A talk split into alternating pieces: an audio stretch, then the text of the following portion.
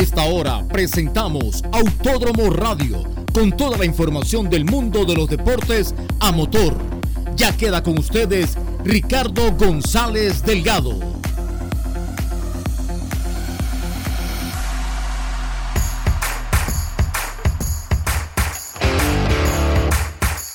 Damos inicio a su programa Autódromo Radio. Yo soy Ricardo González y estaré con ustedes durante la siguiente media hora de programación.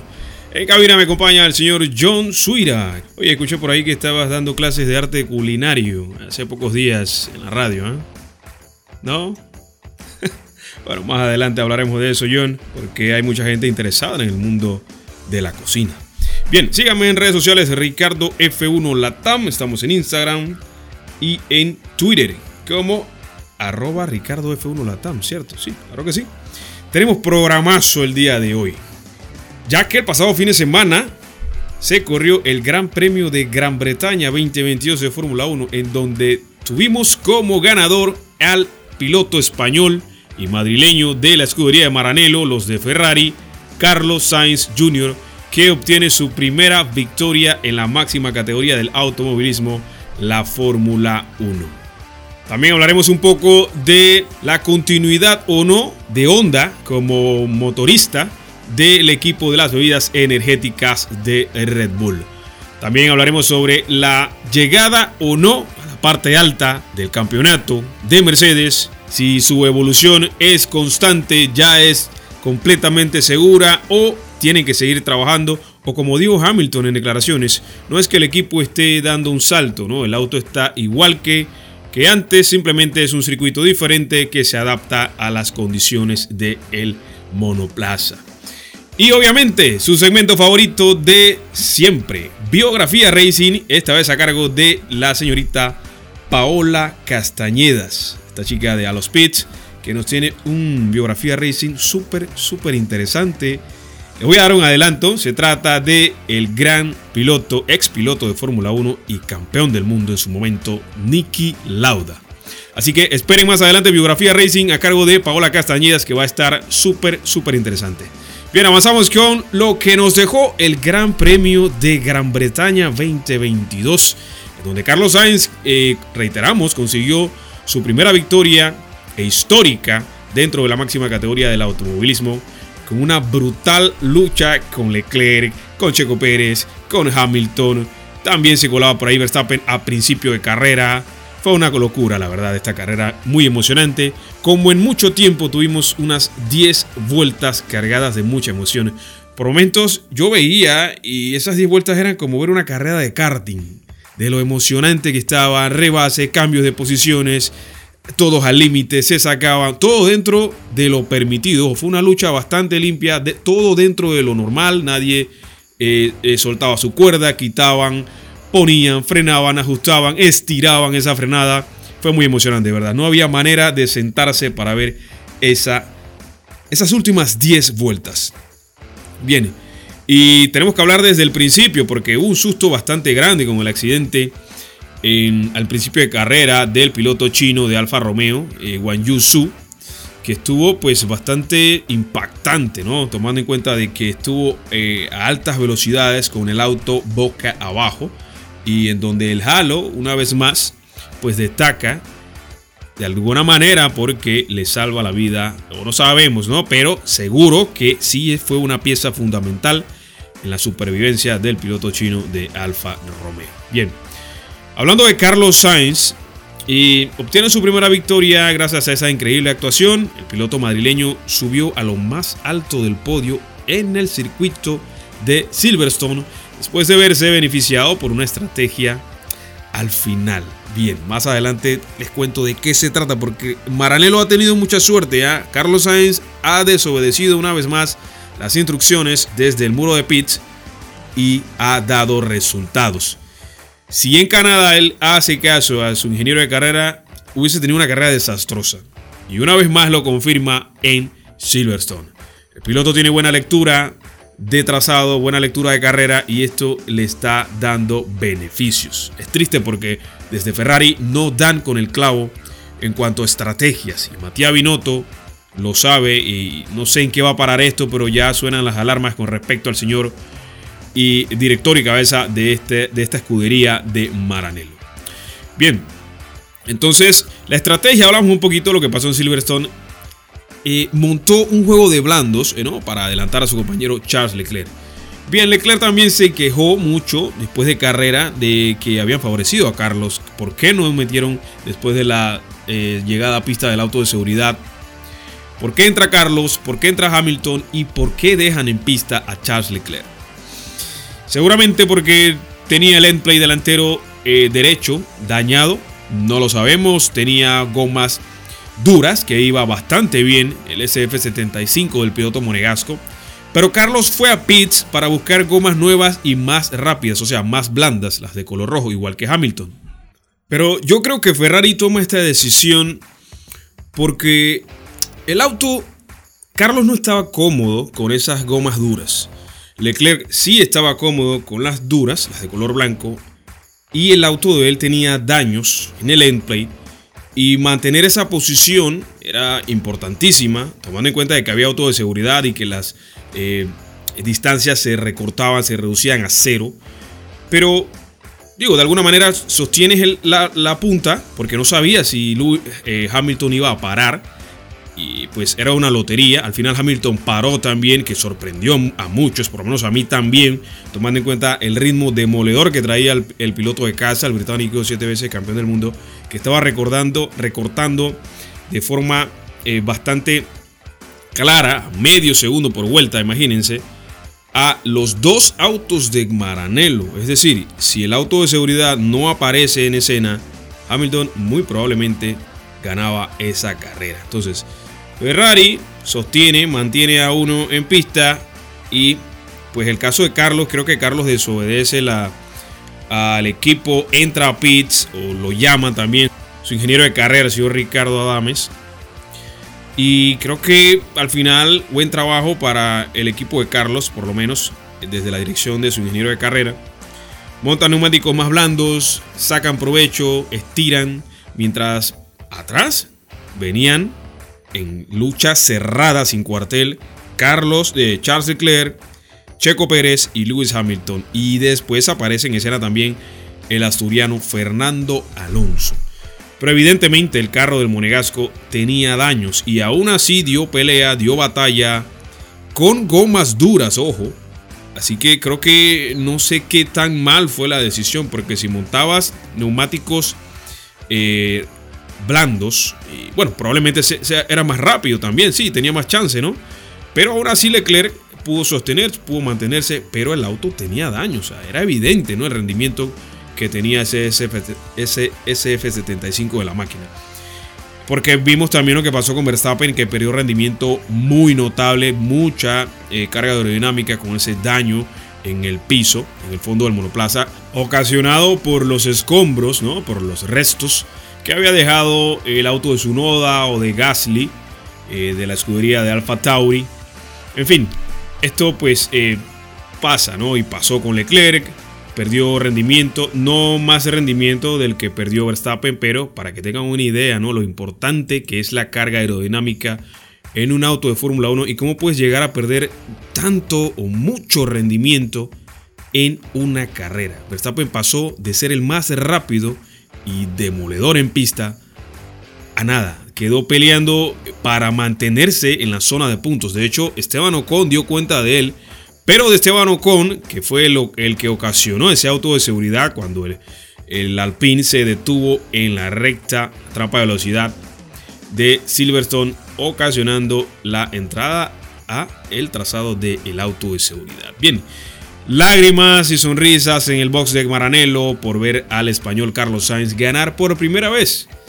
El nuevo vencedor de un gran premio se quitó de encima uno de los mayores pesos que tenía desde que debutó en la temporada 2015 con Toro Rosso. Recordemos que Carlos ya había peleado por victorias en Italia, recordemos en el Templo del Automovilismo en Monza, cuando ganó por primera vez, en aquel entonces, el francés que hoy pilota para, para Alfa Tauri, Pierre Gasly Recordemos que en ese entonces Carlos estaba defendiendo los, colores de McLaren, el equipo Papaya, y acabó a nada en la segunda posición. pues no pudo conseguir la victoria en ese año. También estuvo peleando en Canadá por conseguir la victoria ante Max Verstappen, pues no le dio. Entonces Carlos estuvo cerca, ha tocado la puerta en esta carrera en Silverstone, pues la suerte fue un papel fundamental. Eh, por lo menos desde mi punto de vista, el factor suerte no sé qué tanto sea posible. Yo lo veo como hay que estar ahí, hay que estar ahí siempre, apretar, siempre empujando. Y pues en una carrera de Fórmula 1 no acaba hasta que bajan la bandera cuadro, señores. Así de sencillo. Todo puede pasar. Desde el principio hasta el final puede cambiar el panorama completamente, radicalmente en un gran premio de Fórmula 1. Esto lo hemos visto no una vez, sino miles de veces. Porque recordemos, Carlos al principio pierde ya terreno con Verstappen. Verstappen se encuentra en este elemento aerodinámico que daña su fondo del RB18. Carlos recupera la punta, pelea con Leclerc. Leclerc obtiene daños también por toques en pista que al principio de carrera tuvo con Checo. Entonces, eh, pasa esto, ¿no? Todo se acomodó, como quien dice, se alinearon los astros, los planetas, para que Carlos Sainz ganara el Gran Premio de Gran Bretaña. Porque a, 10, eh, a 12 vueltas del final aproximadamente, estaba perdiendo terreno. Ya Leclerc había dado cuenta de él por órdenes de equipo también, porque Charles, a pesar de daños, era mucho más rápido, tenía un ritmo mucho más puro que el de Carlos y no era posible la victoria para Carlos Sainz. Abonado a eso venía por detrás Lewis Hamilton dando cuenta de ambos pilotos porque eso iba a llegar. Hamilton iba a dar cuenta de ambos pilotos de Ferrari. En conclusión, la victoria no era para Carlos. Aparece el auto de seguridad provocado por Esteban Ocon y entonces cambia el panorama. Piensa rápido Carlos, entra a pits, monta neumático más blando, sale a pista en el reinicio de carrera en, y no en parado, ojo, fueron en avance. Se come a su compañero de equipo, casi van al toque, al roce y a partir de ahí Carlos Sainz construye su camino, materializa el triunfo en Silverstone y obtiene su primera victoria dejando atrás esa pelea que fue de karting, esas 10 vueltas increíbles que nos regalaron Checo Pérez, Charles Leclerc y el 7 veces campeón del mundo Lewis Hamilton. y hablando también de ese eh, de Carlos Sainz, porque eh, como ya lo he mencionado, le acompañó al podio Sergio Pérez, que con una muy buena remontada, recordemos que Checo estuvo yendo al fondo del pelotón porque había pinchado Checo, eh, pues remontó, superó a todos sus rivales en una fatídica lucha con Leclerc, con Hamilton y con Fernando Alonso que se sumó también a la pelea. Quienes querían hacerse con ese segundo lugar, ¿no? Para, eh, pues, de alguna manera, eh, ¿cómo podemos calificar esto, John Suira? Descorchar el champán, sí, porque recordemos cuando baja un podio de Fórmula 1, el primero, segundo y tercero, después de viene celebración y agitación y champaña y celebraciones, ¿no? Bien, la batalla se dio, ¿no? Con el piloto local de Mercedes en la tercera posición, mientras que Leclerc conservó esa cuarta posición por delante de Fernando Alonso que lo acosaba y más atrás llegaba también el británico piloto de casa también, pero que pilota para McLaren, Lando Norris. Al final, el monegasco de Ferrari pudo de alguna manera sostener esa cuarta posición que fue amenazada por el asturiano y por el británico Norris en este caso. Porque Checo y Hamilton dieron cuenta del no fácil, ojo, porque nos regalaron 10 vueltas épicas, como lo dije al, principio de este programa, como en mucho tiempo. O sea, ustedes ven karting, ¿no? Y el que no lo ve, pues les recomiendo que se vea una carrerita de karting para que vea lo emocionante que es el karting. Imagínense una Fórmula 1 en modo karting. Para que tengan una idea de qué estoy hablando, fue súper emocionante. Normalmente no se da así, pero esto fue increíble. Y yo en este caso, este, en este momento, pues, bendito auto de seguridad Esteban Ocon, porque fue increíble lo que vimos esas últimas 10 vueltas en Silverstone. Por detrás, el actual campeón del mundo, el neerlandés de Red Bull, Max Verstappen, se pudo, eh, se tuvo ¿no? que conformar con la séptima posición, ya que su Red Bull no tenía la velocidad para luchar por la victoria, pero sigue siendo buenos puntos que pudo rescatar el neerlandés para continuar en lo más alto de la clasificación del Mundial de Pilotos de Fórmula 1 de esta temporada 2022. A Max le siguió Mick Schumacher, que sumó los primeros puntos de su vida en un campeonato de Fórmula 1, importante para el hijo de la leyenda, eh, Michael. En la Fórmula 1, obviamente, ¿no? Con el equipo norteamericano de Haas. Sebastian Vettel, que se repuso con el Aston Martin tras un inicio de carrera bastante eh, atípico y una clasificación el día sábado bastante mala, eh, pues logró entrar en la zona de puntos. Y Kevin Magnussen, el danés también del equipo Haas, cerró la zona de puntos consiguiendo pues un punto. Bien, hablando de Mick Schumacher, eh, destacamos al piloto alemán de Haas porque nos regaló una carrera también bastante buena, eh, buenas maniobras, buenas habilidades. Eh, mostró bastante cara ¿no? con Verstappen, a pesar de que Max tenía un auto dañado, logró defender la posición ante Mick. Pero Mick se vio bastante pues suelto en pista, no tuvo miedo de acelerar, fue al límite en Maddock, en Beckett también, en Magot y Beckett son trazados que se, eh, curvas que se entrelazan en el, trazado de Silverstone y dio buenas sensaciones Mick Schumacher. ¿ah? Ojo, espero que esto siga en avanzada y pueda seguir evolucionando como piloto para que en un futuro podamos verlo en otra escudería con un auto mucho más desarrollado para ver realmente otras cualidades de Mick. Pero ahora es el momento, tiene que seguir manteniendo el nivel y aumentando, lógicamente, para ser visto y llegar a otra escudería de más alto calibre. Repasamos entonces las primeras 10 posiciones de este Gran Premio de Gran Bretaña desde el circuito internacional de Silverstone, que Silverstone alberga y es como decir lo más top de un campeonato de Fórmula 1. Es la cuna de este deporte. Silverstone, para el que no tiene conocimiento, pues ya lo sabes, existe el templo del automovilismo, que es Monza. Estamos claros ahí. Pero la cuna cuna del automovilismo es Silverstone. ¿Sí? Vamos a separar eh, el orden de las cosas, ¿no? Ambos trazados son súper míticos e importantes, así que no pasa nada. Bien, Carlos Sainz acabó ganando el Gran Premio de Gran Bretaña, seguido de Sergio Checo Pérez, y en la tercera posición el británico de casa, Lewis Hamilton, completaron el podio. Cuarto, Charles Leclerc, con un Ferrari herido, pero que logró sostener por lo menos la cuarta posición. Quinto, Fernando Alonso. Sexto, Lando Norris. Séptimo, Max Verstappen con un auto completamente dañado tras eh, pues eh, recibir un impacto ¿no? de una pieza aerodinámica, eh, de un resto, ¿no? de un escombro que había dejado un Alfa Tauri y pues dañó la configuración del piso del monoplaza del RB18 de Max y pues esto le pasó factura en carrera. Al principio se hablaba de pinchazo, pero vimos claramente que no estaba pinchado Max, fue un tema de aerodinámica y pues que afectó la configuración, la puesta a punto del monoplaza. Octavo, que dio bastante pelea a Max y casi le roba la, la séptima posición, pero no fue así y al final pues cruzaron la raya bastante cerca. Mick Schumacher acabó octavo, es el piloto del que estamos hablando. Noveno, Sebastian Vettel, el piloto teutón, el alemán, el cuatro veces campeón del mundo, logró meterse en la novena posición con Aston Martin y cerrando la zona de puntos en la décima posición, rescatando un punto, el danés de la escudería norteamericana Haas, Kevin Magnussen. Qué gran campeonato de Magnussen, ojo, ¿ah? hay que resaltar esto. Ha puntuado en varias carreras, ha demostrado eh, bastante nivel a pesar de llegar o de volver a una Fórmula 1 después de estar fuera un par de años. Llega a Fórmula 1 y no con la misma Fórmula 1 que él había dejado, sino con una Fórmula 1 completamente nueva, con cambios radicales en el reglamento técnico y deportivo. Y no ha sido problema para el piloto danés, que ha sacado muy buenos resultados. Ya lo decía el señor Steiner, director y cabeza del equipo norteamericano, que están muy contentos con lo que está haciendo el piloto danés de Haas. Oye, desde Autódromo Radio eh, felicitamos a Carlos Sainz Jr. por su primera victoria en Fórmula 1.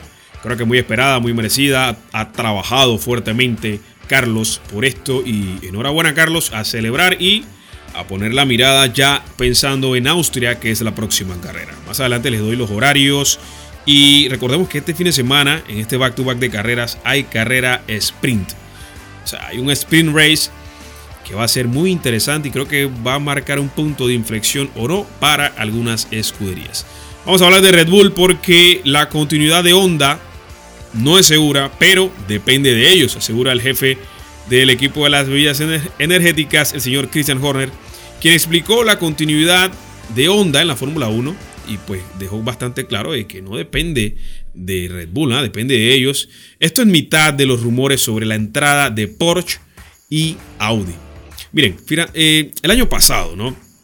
No, el año, hace dos años, quise decir, en 2020, Honda anunció que iría a la Fórmula 1 tras su pobre eh, desempeño, ¿no? Con McLaren y su exitoso paso por Red Bull. Pero a mitad de temporada cambió de opinión para seguir con su acuerdo con la escudería de Milton Keynes, aunque bajo el sello austriaco de Red Bull Powertrains.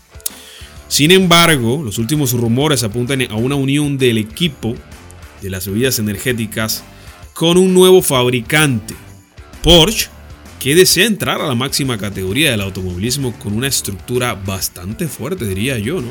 Recordemos el gigante que es Porsche dentro del automovilismo. El grupo eh, Volkswagen confirmó que tanto su firma de Stuttgart como Audi acabarían en la Fórmula 1, por lo que el paddock fue un, una mezcla de rumores, ¿no? A, buena, pues, eh, todo el mundo en el paddock, ¿no? Manejaba esta información en comentarios calientes y desde que se conoció la noticia sobre con quién acabaría cada compañía, pues esto eh, causó mucha incertidumbre, eh, rumores aquí y allá, en todo el paddock de Fórmula 1, en fin. Por ese motivo, la motorización de Red Bull, el equipo que consiguió el último mundial de pilotos con Verstappen, está muy cotizada. En un principio, la escudería austriaca creará sus propias unidades de potencia, las cuales entran en un nuevo ciclo de reglas a partir de la temporada 2026. Pero cuando se le preguntó sobre el tema al máximo responsable de Red Bull, pues esto fue lo que dijo.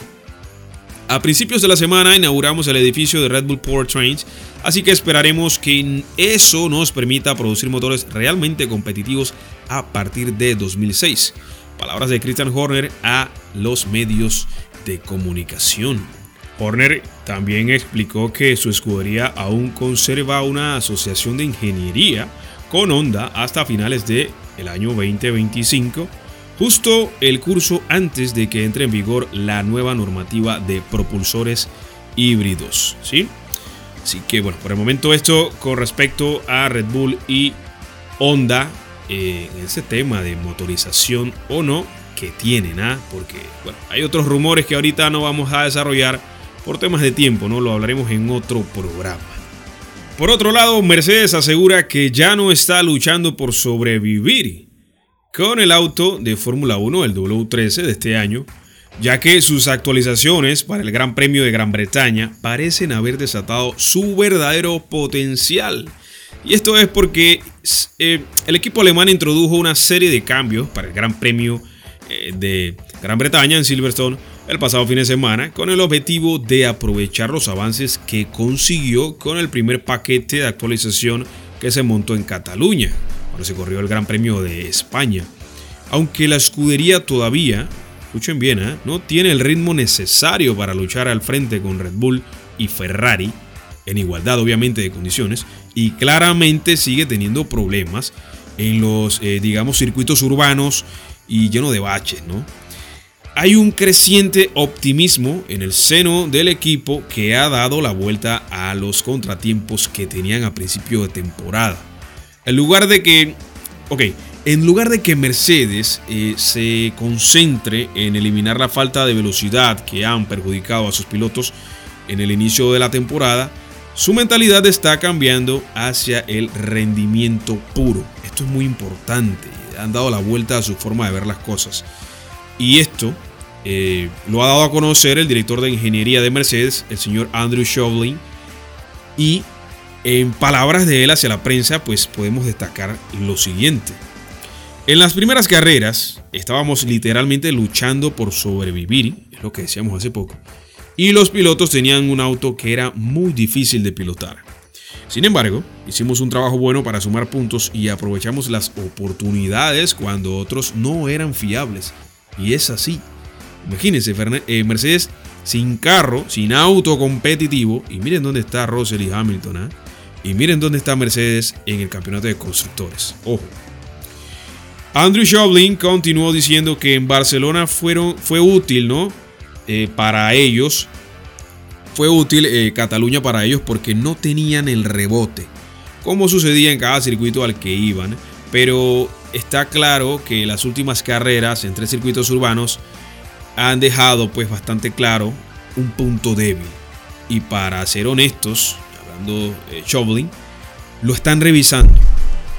Buscan eh, pues identificar esos problemas para solucionarlos y optimizar el auto para posteriormente de alguna manera abrir la llave de ese motor, ¿no? Dar en la tecla como eh, todos sabemos a qué nos referimos. Cuando se abre llave de motor se libera más potencia.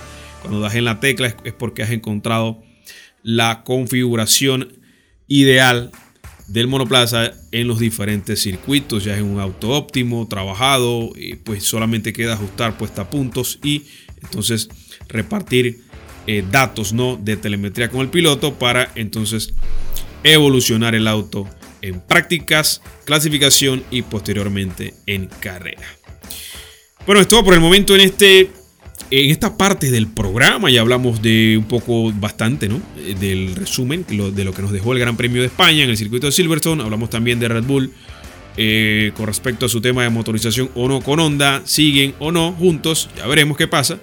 Y ahorita pues desglosamos un poco de lo que está pasando en el entorno del equipo de las flechas de plata, en donde si logran mantener este paquete evolutivo en lo que resta del campeonato o simplemente fueron condiciones de atrasado Silverstone en este caso, que pues se adaptaba al W13 de la escudería.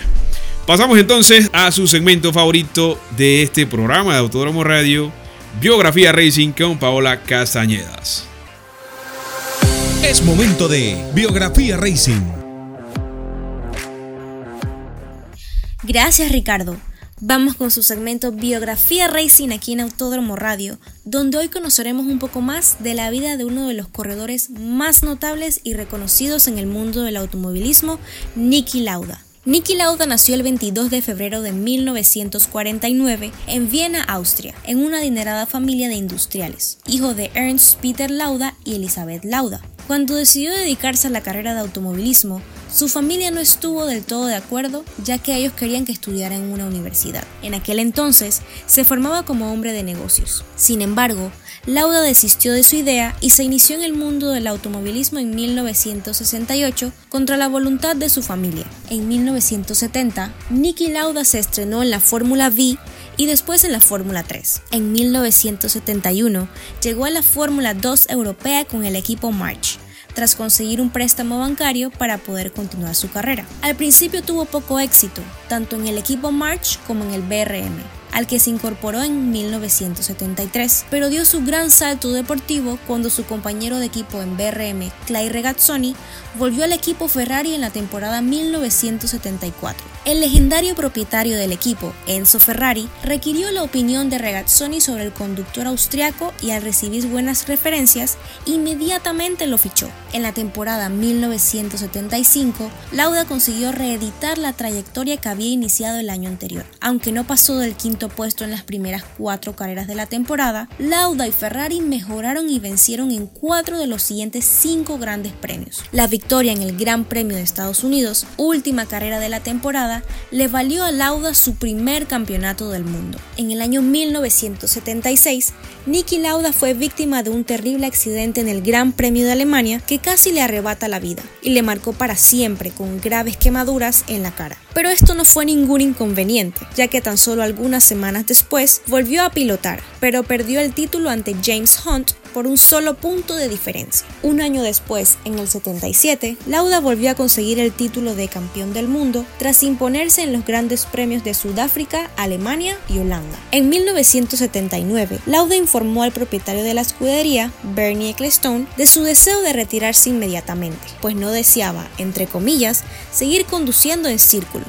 Lauda, que había fundado en una compañía de vuelos charter, volvió a Austria para dedicarse a ella a tiempo completo. Pero este volvió en 1982 sintiendo que aún tenía una carrera como piloto por delante Después de una exitosa prueba con McLaren, su único problema fue convencer al patrocinador del equipo Marlboro de que aún era capaz de ganar. Lo demostró en su tercera carrera tras su vuelta a las pistas, ganando el Gran Premio de Long Beach. Lauda consiguió su tercer campeonato del mundo en 1984 con una victoria por medio punto sobre su compañero de equipo Alain Prost. En 1993 fue llamado por Ferrari como consultor especial por el interés de Luca Cordero, director deportivo del equipo del Caballino en 1975, en la época del primer título mundial ganado por Niki Lauda. Entre 2001 y 2002 fue director de la escudería Jaguar Racing y desde 2012 hasta su muerte, asesor técnico y accionista de la escudería Mercedes. Desde 1996 hasta 2017, Lauda colaboró como panelista experto en las previas y post de las transmisiones de Fórmula 1 en la cadena de televisión alemana RTL. Niki Lauda falleció el 20 de mayo de 2019 en Viena, Austria, rodeado de su familia a los 70 años. Se había sometido el verano anterior a un trasplante de pulmón que le obligó a estar hospitalizado varios meses y en el mes de enero tuvo que volver a ser internado a causa de una gripe. Lauda fundó y dirigió tres compañías aéreas, Lauda Air, Niki y Lauda Motion. En total, Niki Lauda participó en 171 carreras, obtuvo 25 victorias, 54 podios y 3 campeonatos mundiales. Esperamos hayan aprendido un poco más sobre Niki Lauda. Nos escuchamos en el próximo Biografía Racing y recuerden seguirnos en todas nuestras redes sociales como arroba a los pits barra bajo lat. Seguimos contigo, Ricardo. Hasta aquí, Biografía Racing. Gracias eh, Paola, qué gran segmento Biografía Racing. En esta ocasión pues tuvimos la oportunidad de apreciar un poco de la historia del el gran Nicky Lauda. Eh, los que no conocieron a Nicky pues fue un gran piloto, ya lo dijo claramente bastante bien Paola, hablándonos un poco de su historia, de sus campeonatos, de su vida, de su muerte y todo lo que hizo por el deporte del automovilismo, por la Fórmula 1 en general también, ¿no? Nicky, el gran Nicky Lauda. Bien, próxima carrera nos vamos hasta el Gran Premio de Austria desde el Red Bull Ring, casa del equipo de las bebidas energéticas. Vamos a ver qué nos trae este fin de semana en este back-to-back de carreras. Recordemos que este fin de semana es carrera sprint, sprint race, así que va a haber un gran espectáculo en el Gran Circo de la Fórmula 1. Se van a repartir una buena cantidad de puntos. Pero antes de explicar un poquito eh, con respecto a esa repartición de puntos, vamos a repasar un poco cómo queda el campeonato después de este Gran Premio de Gran Bretaña. Max Verstappen se mantiene líder con 181 puntos, Sergio Checo Pérez 147, marcha segundo. Tercero Charles Leclerc 138, cuarto Carlos Sainz, escala con 127. Quinto, George Russell desciende una posición, el británico de Mercedes con 111. Sexto, Lewis Hamilton se mantiene con 93 puntos. Lando Norris en la séptima posición con 58, Valtteri Bottas octavo con 46, noveno Esteban Ocon para la casa francesa Alpine con 39, décimo Fernando Alonso, compañero de equipo para Alpine también con 28, décimo primero Kevin Magnussen con 16, en la posición número 12 Pierre Gasly con 16, Décimo tercero, Daniel Richardo, el australiano de McLaren con 15 puntos. 14, eh, Sebastian Vettel para Aston Martin con 15 también. Yuki Tsunoda en la posición 15 con 11 puntos para Alfa Tauri. Wang Yusu, el protagonista de este impactante accidente en Silverstone, en la posición número 16 con 5 puntos. Alexander Albon, el piloto tailandés de Williams, pero que pertenece a Red Bull, ojo, ¿ah? es piloto de las bebidas energéticas todavía, pero está a préstamo en Williams. El equipo pues británico, con 3 puntos en la posición número 18 y en la posición número 19 Lance Stroll, cerrando los pilotos que han obtenido puntos en este campeonato 2022 de Fórmula 1, el canadiense de Aston Martin con 3 puntos. Posición número 20 para Nicolás Latifi sin puntuar todavía y Nico Hulkenberg que es piloto de reserva y a la orden de Aston Martin que ya ha participado, recordemos, en dos carreras cuando Sebastián Vettel estuvo con COVID-19, pues no pudo lograr puntos para la escudería británica que utiliza motor Mercedes. Esto hasta el momento en el campeonato de pilotos, en el campeonato de constructores de Red Bull al frente con 328 puntos, seguido de la máquina, los de Maranello, Ferrari con 265, Mercedes, el equipo actual campeón del mundo, 8 veces seguidas, increíble, ¿eh? Mercedes. 204 puntos en la tercera posición, cuarto McLaren con 73, Alpine, el equipo francés con motor Renault, 67, Alfa Romeo con motor Ferrari, 51 puntos. Alfa Tauri con motor Honda o Red Bull Powertrains. Recordemos que es cliente también y eh, recibe ¿no? soporte motorista de Honda, pero que es el equipo hermano o el equipo menor de Red Bull, Alfa Tauri, con 27 puntos. Octavo, Haas, el equipo norteamericano dirigido por el señor Steiner, con 20 puntos. El británico equipo de Aston Martin, propietario. Eh, que su propietario es, el señor Lawrence Stroll, padre de piloto también de Aston Martin, Lance Stroll. El equipo británico con 18 puntos y cerrando el, estos 10 equipos Williams que ya sumó 3 puntos y esto gracias al señor Alexander Bien, hablando un poquito de este fin de semana, cuando se corra el Gran Premio de Austria desde el Red Bull Ring, va a estar increíble. La práctica libre 1 va a ser a las 6.30 de la mañana hora local, hora local de Panamá. La clasificación seguida mismo día viernes porque recordemos que es carrera a la sprint. A las 10 de la mañana es la quali, día viernes. El día sábado la práctica libre 2 ya con las posiciones eh, como quien dice ya dadas ¿no? para el domingo de carrera. 5.30 de la mañana práctica libre 2 para seguir trabajando en ese monoplaza de cara al sprint y de cara a la carrera. 9.30 de la mañana mismo día sábado, ojo, carrera al sprint. Esta carrera, señores, eh, damas y caballeros, reparte puntos valiosos. Escuchen bien, a ¿eh? esta carrera 8 puntos al ganador. Esto, este puntaje que se va a repartir en el sprint es solo el sprint, ojo, porque en carrera también se reparten puntos. Así que atención, 8 puntos al ganador, 7 puntos al segundo lugar, 6 puntos al tercero, 5 puntos al cuarto lugar, 4 puntos al tercero, puntos al sexto y eh, tres puntos al sexto, quise decir. Dos puntos al séptimo y un punto al octavo. Hasta la octava posición recibe puntos en la carrera al sprint. Novena en adelante, pues no puntúan. A diferencia de un gran premio de Fórmula 1 como tal, que sí reparte puntos hasta la décima posición. Bien, pasamos al domingo, domingo 10 de julio, este domingo. Carrera, 8 de la mañana, hora local, hora de Ciudad de Panamá todo el territorio nacional, desde Punta Ubica hasta Cabo Tiburón. Así que atentos a lo que nos trae este fin de semana de Fórmula 1. Amigos y amigas, esto ha sido todo por el momento en este programa Autódromo Radio. Espero que haya sido de su completo agrado. Ricardo González se despide, este fiel servidor de ustedes, amigos oyentes. Síganme en redes sociales, Ricardo F1 Latam, en Instagram y en Twitter. Y será hasta la próxima con más de Autódromo Radio. Gente, bye y cuídense mucho.